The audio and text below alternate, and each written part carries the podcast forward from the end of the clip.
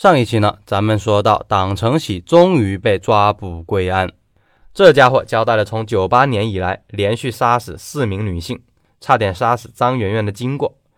我和普通人不同，从小就有一种病态的折磨欲。小时候我就经常抓住野猫野狗，活着将它们一刀刀割碎，看到它们痛苦的挣扎，我就觉得心里非常的舒服。大概上初中的时候，我开始发育。又有了病态的性欲，我将同村六岁的小女孩带到田里，想要强奸她。因为没有经验，没有成功，我就痛打了她一顿，最后用石头砸她，想把她砸死。我力气小又胆小，只是把她的头砸破，昏死过去。她的家人找到我家，大闹一场。因为我年纪小，最后定为孩子打架，由我爸赔了大笔医药费。这次以后，我就没再做过这种事。我和其他人一样娶妻生子，直到九八年，我四十多岁。民警问：“这陈小燕也是你杀的？”“对，她就是我杀的第一个人，我一辈子也忘不了。”当时我骑车回家，路过打麦场，看到陈小燕在那里写作业。她只有十岁，真的很漂亮，像个大人一样。我顿时涌起一股病态的欲望，就花言巧语的骗她。说我果园里面有好多的大蝴蝶，陈小燕是个孩子，立即被我骗走了。他放下作业本，跟我到果园。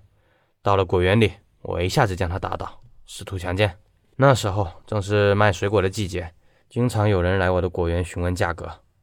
光天化日之下，我实在没有胆量，我只好将他捆绑起来，丢在果园深处，又用胶带堵上了嘴。当晚我又回来，看四下没人，就将他强奸了。事后我犯愁了，不知道应该怎么办。他认识我，放他回去一定会坐牢。我想来想去，一狠心，就用胶带封了他的口鼻，然后在果园里面挖了一个很深的坑，将他活埋了。他就是我奸杀的第一人。那你那个地窖是什么时候挖的？杀了陈小燕以后，因为我们是一个村的，这条线索一直咬着我，我特别的害怕。过了三年，我看你们毫无动静，胆子就大了起来。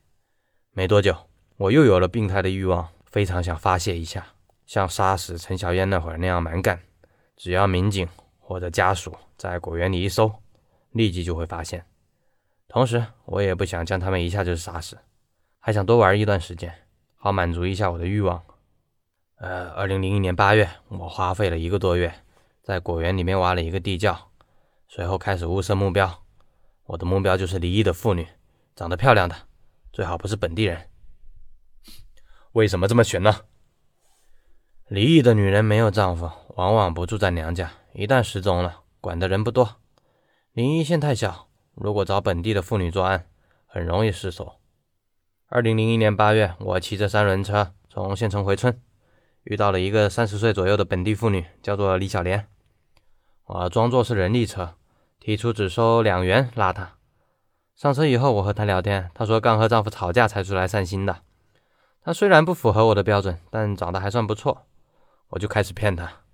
我听她说要找工作，我说我家的邻居正在征招女工，特别需要人，我可以介绍呀。我将李小莲拉到果园的地窖附近，突然将她一棍子打倒，然后拖了进去。你是怎么对她的？我折磨了她大概两周的时间。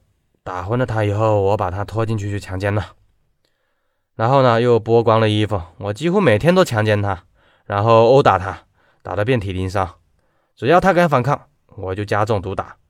有一次，李小莲被我打得受不了了，骂了我几句：“你做这种丧尽天良的事，小心生儿子没屁眼儿。”我大怒，一脚将他踢翻，捆绑起来。我找到缝合化肥的针线，将他的嘴巴缝了起来。然后又将他的阴部给缝了起来，他痛得全身抽搐，用头撞地，撞得鲜血直流。缝好了以后，我非常满意，我觉得心情很愉快。被我这样折磨后，他第二天就疯了，居然用自己的粪便朝脸上抹，就像洗脸一样。因为没有嘴吃东西，加上发疯，才一两天他就不行了，躺在地上半死不活。我见他要死了，觉得还不够过瘾，就用割果树的刀。在他身上一刀刀的割，割下了他的乳房和阴部，割他的时候，他全身抽搐，就像触电一样。后来他不知道什么时候断气了，我将他的尸体拖出去，埋在了果园的深处。你还是人吗？你自己也有老婆孩子，怎么这么狠毒？你是怎么杀死杨丽丽的？杀了李小莲大概两个月以后，我在县城酒店吃饭，听到杨丽丽唱歌。她个子很高，挺迷人，又有个性。我就喜欢折磨这种女人。听她的口音，不是本县人，也符合我的标准。我偷偷去捧场了几天，每天都给了她不少礼物。几天后，我和她闲聊，知道她离了婚。我谎称我有个表弟，做生意的，他非常有钱，也是刚刚离异。我想撮合他们。不如去我家吃个饭。杨丽丽信以为真，跟着我到了果园附近，被我一棍子打倒了，拖进了地窖。然后我用同样的方法折磨的他。除了强奸以外，我还让他给我裸体唱歌跳舞。他果然比李小莲厉害得多，根本不听我的。于是我就每天用皮鞭打他，在伤口上撒盐水。这样打了十多天，杨丽丽身上已经没有一块好皮。他还是不屈服，我就用铁条烧红以后，去烫他的乳房和后背。他实在受不了了，才向我屈服。我老父母都有重病，我出来就是为他们赚钱。我儿子刚七岁，求你把我放出去吧。我把家里安排好后，就来当你的情人。哼，我听了以后哈哈大笑。你当我傻呀？我告诉你，这个地窖进来了就别想活着出去。你要是听我的，我就让你死的痛快点；你要是不配合我，我让你不得好死。唉，杨丽丽怎么做的？哼，杨丽丽这娘们性格很强，以后再也不听我的，不管我怎么打她。就这样过了几天，我觉得没意思了，想要把她杀了。我还是用老办法，将她捆绑起来，用针线将她的嘴缝起来。然后我用刀割她的乳房和阴部，杨丽丽非常痛苦，大小便都失禁了，拼命的挣扎。唉，我看折磨的够了，才割断了他脖子，然后将他埋了。你杀死王艳梅也是用同样的手段吗？对，二零零二年我把王艳梅和王雅芳一起骗到果园，我本来想将他们一起关进地窖，一次折磨两个，这样多好玩啊！谁知道王雅芳这个女人很聪明，自己逃走了。当时我很犹豫啊，是不是要下手？如果我对付王艳梅，知情的王雅芳又没死，我就很危险。如果为了安全，我应该将王艳梅放走。不过我当时的变态心理特别强，一定要折磨女人才能发现。王艳梅这个女人啊，比较粗壮，我觉得折磨她一定很有意思。于是我将她关入了地窖。几天后，设法支走了来找人的王家。王家人走后，我开始慢慢的折磨她。王艳梅身体很壮，比之前的女人都强得多了。我几乎每天都强奸和折磨她，她还能支撑得住。自然，她非常的痛苦。不到一个月，她的头发就全白了，像老了三十岁。就这样了，她还会无力反抗。有一天，我拿着皮鞭，刚刚下到地窖，王艳梅突然用一根短木棍砸了过来。